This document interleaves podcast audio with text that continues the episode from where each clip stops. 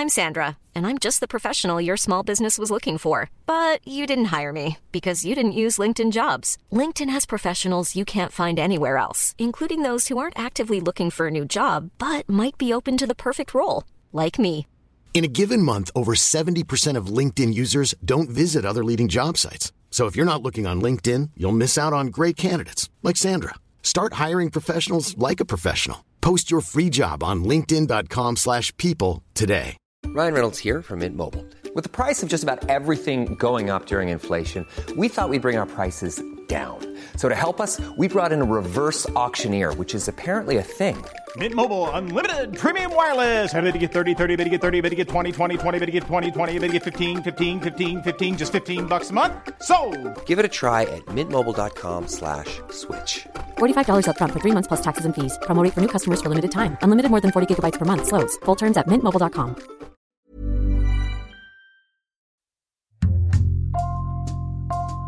Bonjour, c'est Jules Lavie pour Code Source, le podcast d'actualité du Parisien.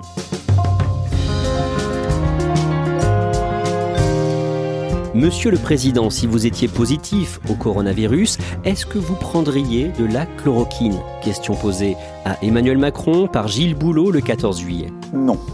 Le professeur Raoult, puisque vous l'évoquez, est un grand scientifique. Mais ce n'est pas au président de la République de trancher un débat scientifique avec des critères politiques. Ça n'est pas plus à un homme scientifique, quand bien même il devient une personnalité publique, d'acter des croyances. Le professeur Didier Raoult est devenu incontournable en quelques mois. Le 24 juin, devant les députés, il a fustigé la gestion de crise du gouvernement et affirmé que le taux de mortalité dans les services de réanimation à Paris était de 43% contre 16% chez lui à Marseille. Un raccourci révoltant pour ses collègues franciliens. Récit d'Elsa Marie, spécialiste santé aux Parisiens.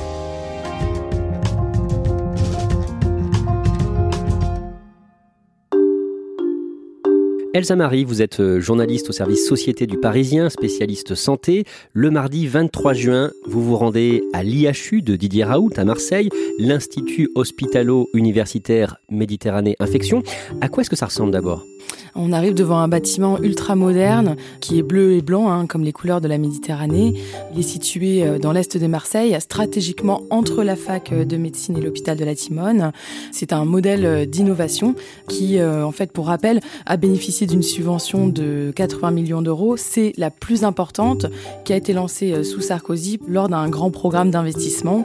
Quand on rentre à l'intérieur, on a un peu l'impression d'être dans une clinique de chirurgie esthétique. Tout est beau, tout est neuf. C'est impeccable contrairement à d'autres hôpitaux. Qu'est-ce qu'on y fait précisément? Alors c'est un lieu qui est hybride. D'un côté, il y a une partie de labo de recherche hein, ultra équipée et de l'autre, il y a une partie soins et hospitalisation avec 75 euh, lits. Euh, donc on fait de la surveillance épidémiologique, on fait de l'enseignement et en même temps on soigne euh, des patients hautement contagieux. Qui est Didier Raoult Didier Raoult, c'est une superstar de la microbiologie. Il est né en 1952 à Dakar d'un père médecin militaire et d'une mère infirmière et c'est un mauvais élève, voilà, rebelle et qui a eu un parcours chaotique. Il a quitté l'école avant son bac. Il est parti deux ans dans la marine marchande. C'était quelqu'un qui ne se faisait pas au système scolaire. Quand il est revenu en France, euh, il a passé son bac en candidat libre, un bac littéraire qu'il a obtenu de justesse. Et après? Son père l'inscrit en fac de médecine et là c'est la révélation. Il est décrit comme un travailleur acharné, un étudiant brillant par ceux qui l'ont connu et très vite euh, il va euh, partir à travers le monde, traquer les virus et les bactéries en Asie et en Afrique et à 42 ans seulement il devient président de la fac Aix-Marseille. Aujourd'hui, donc, il est vraiment reconnu dans sa discipline au, au niveau mondial? C'est pas aujourd'hui, il est reconnu vraiment depuis des années. C'est quelqu'un qui, en 2010, a eu euh, le Grand Prix l'INSERM, qui est la plus grande distinction euh, scientifique qui existe, même si ça reste une figure controversée parce que il fait beaucoup de, de publications, il co-signe beaucoup d'articles et ça, ça pose problème. Pourquoi? Ça pose problème parce que euh, il y a eu un rapport du Haut Conseil euh, de recherche scientifique, qui est un organisme d'évaluation indépendant, qui dira qu'en fait c'est au détriment de la qualité. Et à ce moment-là, il va y avoir une perte de crédibilité. L'INSERM et le CNRS vont même retirer leur financement à l'IHU. Le mardi 23 juin, Didier Raoult vous accorde un entretien. Quelle impression est-ce qu'il vous fait? Il est comment quand on lui parle? Au début, il est plutôt chaleureux il nous reçoit, il parle beaucoup. Puis à un moment, quand on essaye de transformer cette discussion en interview, on sent que ça lui plaît pas trop, ça l'agace. Il aime pas qu'on l'interrompe, Didier Raoult. Il nous fait chute, il nous fait signe de nous taire. Et à un moment, quand on lui pose les questions qui fâchent, là, à ce moment-là, il change de visage, il a euh, la mâchoire qui se serre, il nous fusille du regard. Et euh, quelque part, oser euh, le contredire, c'est méconnaître l'étendue de son génie. Et il nous le fait bien sentir quand on lui demande comment c'est possible de faire 150 publications par an, alors que certains de ses confrères disent que ce n'est pas possible. Il répond, est-ce que vous vous demandez comment Mozart a fait? Comment est-ce que les salariés de l'IHU à Marseille voient sa notoriété?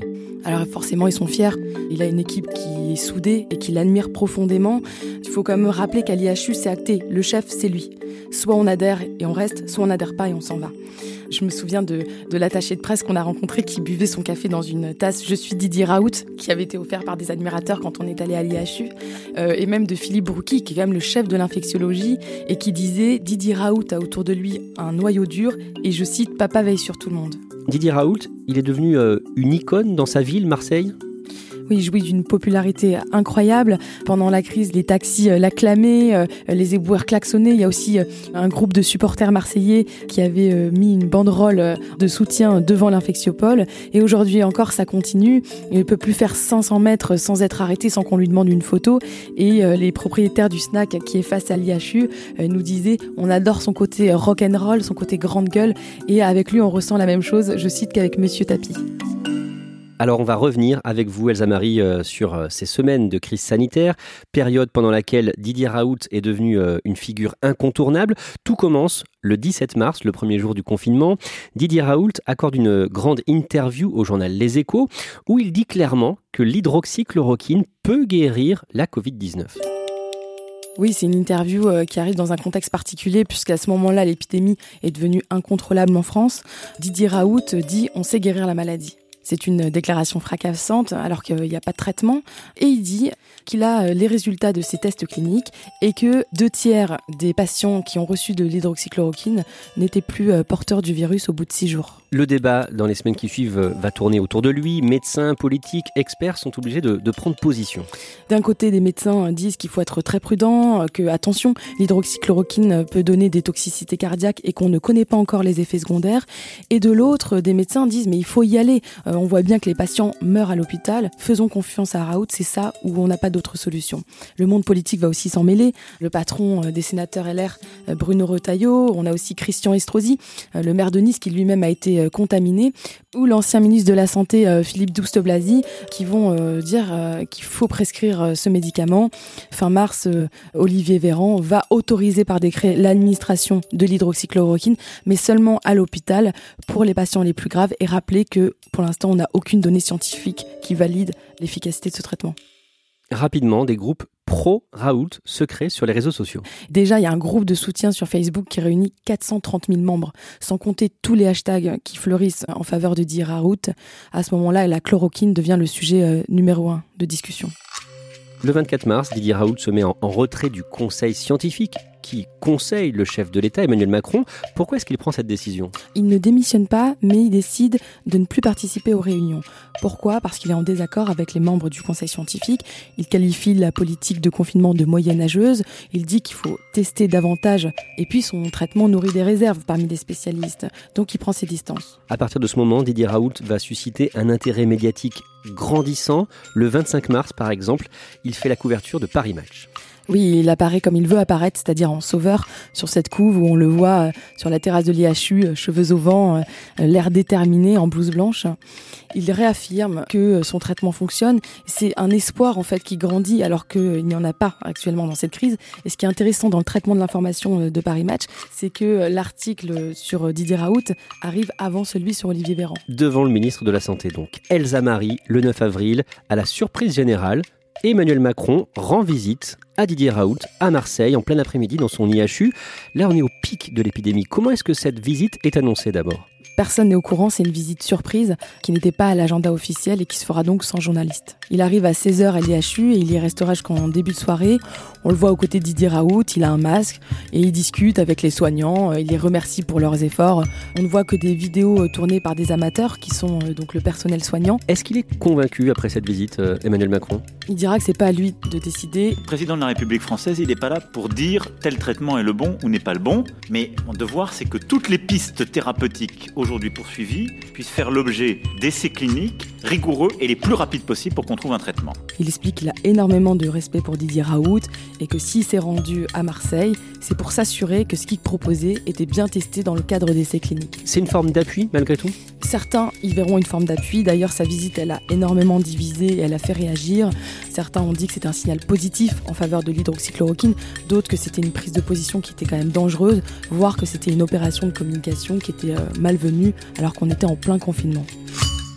Didier Raoult, lui, gère sa propre communication. Il a ouvert un, compte Twitter euh, fin mars. Son nombre d'abonnés va passer de 0 à plus de 600 000 en quelques mois et il publie régulièrement des vidéos sur son compte YouTube. Toutes les semaines, il publie des vidéos qui euh, sont une sorte de baromètre de l'épidémie. Il fait le point euh, sur la courbe et les chiffres des morts.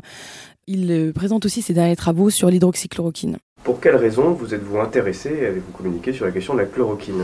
La chloroquine est un médicament avec lequel je travaille depuis longtemps. J'ai été le premier à utiliser l'hydroxychloroquine dans le traitement des maladies infectieuses aiguës.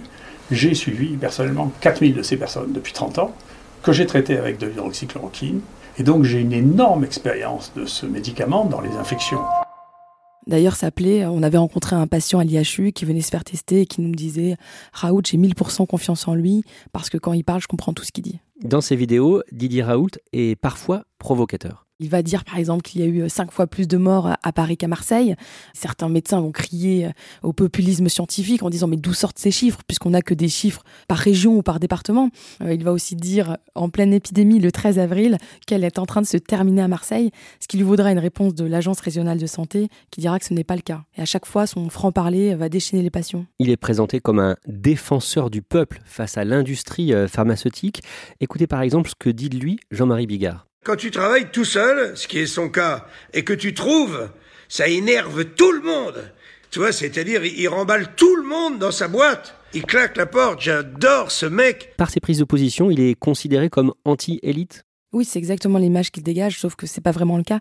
Il a un tissu de relations, euh, même politiques, assez, assez important autour de lui. Il fait partie de l'élite. D'ailleurs, dans une interview, il dira L'élite, c'est moi. Le 12 mai, le prestigieux New York Times lui consacre un portrait. Quelques jours plus tard, Donald Trump annonce qu'il prend de l'hydroxychloroquine à titre préventif.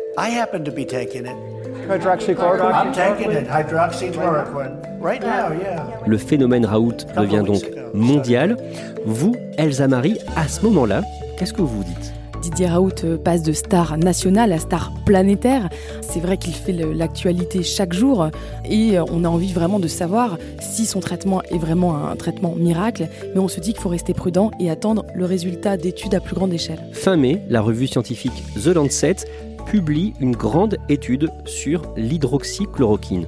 Pour rappel, le Lancet, c'est vraiment la bible des revues scientifiques, extrêmement prestigieuse, et elle publie ce jour-là une étude qui est alarmante, qui a été menée sur des données médicales de près de 96 000 patients dans le monde, et elle dit que non seulement l'hydroxychloroquine ne fonctionne pas, mais qu'en plus il y a un risque de surmortalité associé. Didier Raoult remet en cause cette étude? Oui, il va la qualifier de foireuse. L'anséguette, c'est un symptôme qui est tellement comique que finalement, on dirait les pieds nickelés font de la science. C'est pas raisonnable. Et d'ailleurs, euh, les données qui ont été utilisées pour faire cette étude ont été livrées par une société un peu mystérieuse, quasi fantôme, qui euh, refusera de les rendre publiques. Euh, finalement, elles ont quasiment été falsifiées, ces données, et le Lancet va retirer ses publications, s'excuser. L'Organisation mondiale de la santé, qui avait décidé de retirer l'hydroxychloroquine de ses essais clinique va les réintégrer. Et là, c'est un feuilleton qui rebondit et on se dit que ça va jamais en finir. Donc c'est un point pour Didier Raoult, mais ensuite plusieurs études vont remettre en cause les bienfaits de l'hydroxychloroquine. Oui, ce sont des études euh, sérieuses. Il y en a trois. La première, c'est Discovery. C'est un grand essai européen qui devait être d'ailleurs mené à l'échelle européenne, mais qui était plutôt mené au niveau de la France, qui a été coordonné par l'INSERM, l'Institut euh, de santé publique, et qui dit que ça ne fonctionne pas. La deuxième, c'est Recovery, une étude anglaise menée auprès de 11 000 patients et qui montre aussi qu'il n'y a pas d'effet bénéfique. Et enfin, la troisième, menée par l'Organisation mondiale de la santé, et à chaque fois, le résultat est le même. Pourtant, euh, Raoult ne désarme pas, même si les médecins nous le disent. Ils aiment que ça marche. Ils en sont désolés, mais non, ils ne voient pas d'effet bénéfique. Comment réagit alors euh, Didier Raoult? Il les qualifie euh, d'ignards. Il dit qu'ils se sont complètement trompés dans les doses, qu'ils en ont donné trop ou pas assez, et qu'ils auraient mieux fait de lui demander son avis et que ça aurait été sans doute beaucoup plus efficace. Mais il dit ça concernant les trois études que vous venez de citer. Tout à fait. Donc c'est vraiment tout le monde se trompe. Tout le monde se trompe. Les Anglais ont trop donné d'hydroxychloroquine aux patients, donc c'était des doses à la limite de la toxicité, et les autres n'en ont pas donné assez, donc forcément c'était pas efficace. Didier Raoult est invité régulièrement à la télévision, et sur BFM TV par exemple, il n'hésite pas à se comparer au footballeur Kylian Mbappé. Si on vous demande euh, qui sont les meilleurs joueurs de foot, je pense que tout le monde le sait euh, partout. Si on vous demande quels sont les dix meilleurs chercheurs français, les gens ne le savent pas. Il va dire qu'on ne peut pas comparer Kylian Mbappé avec un gardien de foot de troisième division. Et donc la journaliste le, relance en disant vous êtes donc le, Kylian Mbappé de la recherche française. Vous êtes le Mbappé de la recherche. Et il répond oui en disant qu'il est bien le Mbappé de, la médecine et de la recherche. Quels que soient les, éléments que vous preniez, vous ne me trouverez jamais en dehors des dix premiers. Le 24 juin, Didier Raoult est auditionné par la commission d'enquête de l'Assemblée nationale sur la crise du coronavirus et sa gestion. Il est comment face aux députés Très affirmatif, euh, c'est un peu le j'accuse de Didier Raoult. Pendant trois heures, tout le monde va s'en prendre plein la figure. Il va dire que la politique euh, de test qui a été mise en place a été archaïque, qu'on aurait pu euh, tester davantage. Il va aussi dire que ces détracteurs sont liés à un laboratoire qui fabrique une autre molécule que l'hydroxychloroquine et donc qui ne sont pas objectifs. Concernant le conseil scientifique, il va dire que ce ne sont pas des spécialistes du coronavirus et qu'ils ont des conflits d'intérêts. Ce sont des accusations particulièrement graves. Et il cible une nouvelle fois les médecins oui, il dit que le taux de mortalité en réanimation a été de 43% à Paris, alors qu'il a été à Marseille de 16%. Et donc, encore une fois, c'est un tacle euh, envers les médecins parisiens. Le lendemain, Didier Raoult euh, est invité de Jean-Jacques Bourdin sur RMC et BFM TV et il se montre une nouvelle fois très offensif. Le style de Jean-Jacques Bourdin, c'est de bousculer euh, les personnes qu'il interviewe et on sait que Didier Raoult déteste ça. Donc à un moment, il lui dit... On n'a pas soigné les gens. C'est-à-dire que vous affirmez que des médecins ont tué des patients. Ça va énormément agacer le professeur, qui va à un moment prendre ce ton autoritaire qu'on lui connaît quand il n'est pas content, et il va délégitimer son interlocuteur en lui disant Calmez-vous, calmez-vous. Non, mais D'accord, non, écoutez, calmez-vous. Non, mais ne me, donc m'expliquez pas la médecine, m'expliquez pas ce que c'est soigner les gens. Il fallait s'y attendre, l'ambiance est tendue. Didier Raoult est apprécié de, de beaucoup de Français, euh, sondage à l'appui, mais il agace de plus en plus de médecins notamment à Paris, et ça vous remonte aux oreilles? Oui, les médecins ne vont pas s'attarder sur l'homme, mais sur le bilan de Didier Raoult. Et euh, notamment euh, Dominique Castogliola, qui est une ponte de l'INSERM, a analysé euh, ces études et elle dit qu'elles sont bricolées. Elle dit qu'il y a un nombre de patients au début qu'on retrouve pas à la fin, que les études sont arrêtées au sixième jour alors qu'elles sont censées durer 14 jours, et finalement qu'il n'y a aucun effet de l'hydroxychloroquine. Mais quand on lui dit que Didier Raoult est sûr de lui, elle nous répond « Il vous a au bluff, ce traitement n'a jamais marché sur aucune maladie virale ». Le 2 juillet, avec euh, Florence Méréo, avec qui vous travaillez en binôme sur la santé, vous publiez un long papier sur ces médecins qui en ont marre des accusations de Didier Raoult. Oui, euh, jusqu'à présent, ils sont plutôt restés silencieux euh, durant la crise, puisque l'heure n'était pas à la polémique. Mais après les graves accusations de Didier Raoult devant la commission parlementaire, là, ils sortent du bois. Ils nous disent qu'ils sont abasourdis, choqués par ces propos, qui insinuent que les médecins parisiens ont mal fait leur travail. Et euh, certains médecins disent que c'est un manque de respect envers eux, envers les patients décédés et envers leurs familles. Et ils se réservent le droit de porter plainte devant le Conseil de l'ordre. Qu'est-ce qu'ils disent notamment sur le taux de mortalité avancé par euh, Didier Raoult sur les euh, hôpitaux parisiens en réanimation de 43%. Ils disent que ce chiffre existe, il correspond à un instant T en fait de l'épidémie, à une semaine particulière et que ce n'est pas une moyenne.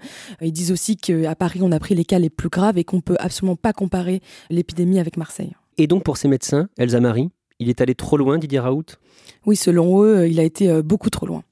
Je pense à, un réanimateur qui a été l'élève il y a 25 ans de Didier Raoult, qui a beaucoup d'admiration pour Didier Raoult et qui s'était vraiment euh, retenu de le critiquer jusqu'à présent, mais qui dit, euh, je cite, euh, il est en train de péter les plombs et de flinguer sa carrière qui pourtant était remarquable. Merci à Elsa Marie. Code Source est le podcast d'actualité du Parisien, disponible chaque soir du lundi au vendredi. Cet épisode a été conçu et préparé par John Timsit, production Benjamin Boucriche et Stéphane Jeuneste, réalisation Julien Moncouquiole. Si vous aimez Code Source, n'oubliez pas de vous abonner et de laisser un commentaire sur votre appli de podcast préféré, comme Apple Podcast ou Podcast Addict. Vous pouvez aussi nous faire euh, des retours directement, code source at leparisien.fr.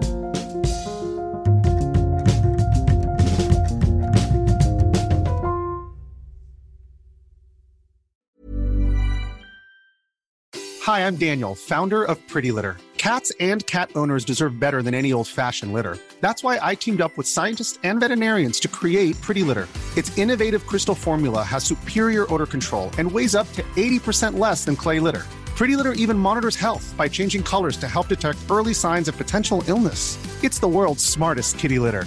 Go to prettylitter.com and use code ACAST for 20% off your first order and a free cat toy. Terms and conditions apply. See site for details. Hey, it's Paige DeSorbo from Giggly Squad. High quality fashion without the price tag? Say hello to Quince. I'm snagging high end essentials like cozy cashmere sweaters, sleek leather jackets, fine jewelry, and so much more. With Quince being 50 to 80% less than similar brands. And they partner with factories that prioritize safe, ethical, and responsible manufacturing. I love that. Luxury quality within reach. Go to quince.com slash style to get free shipping and 365 day returns on your next order. Quince.com slash style.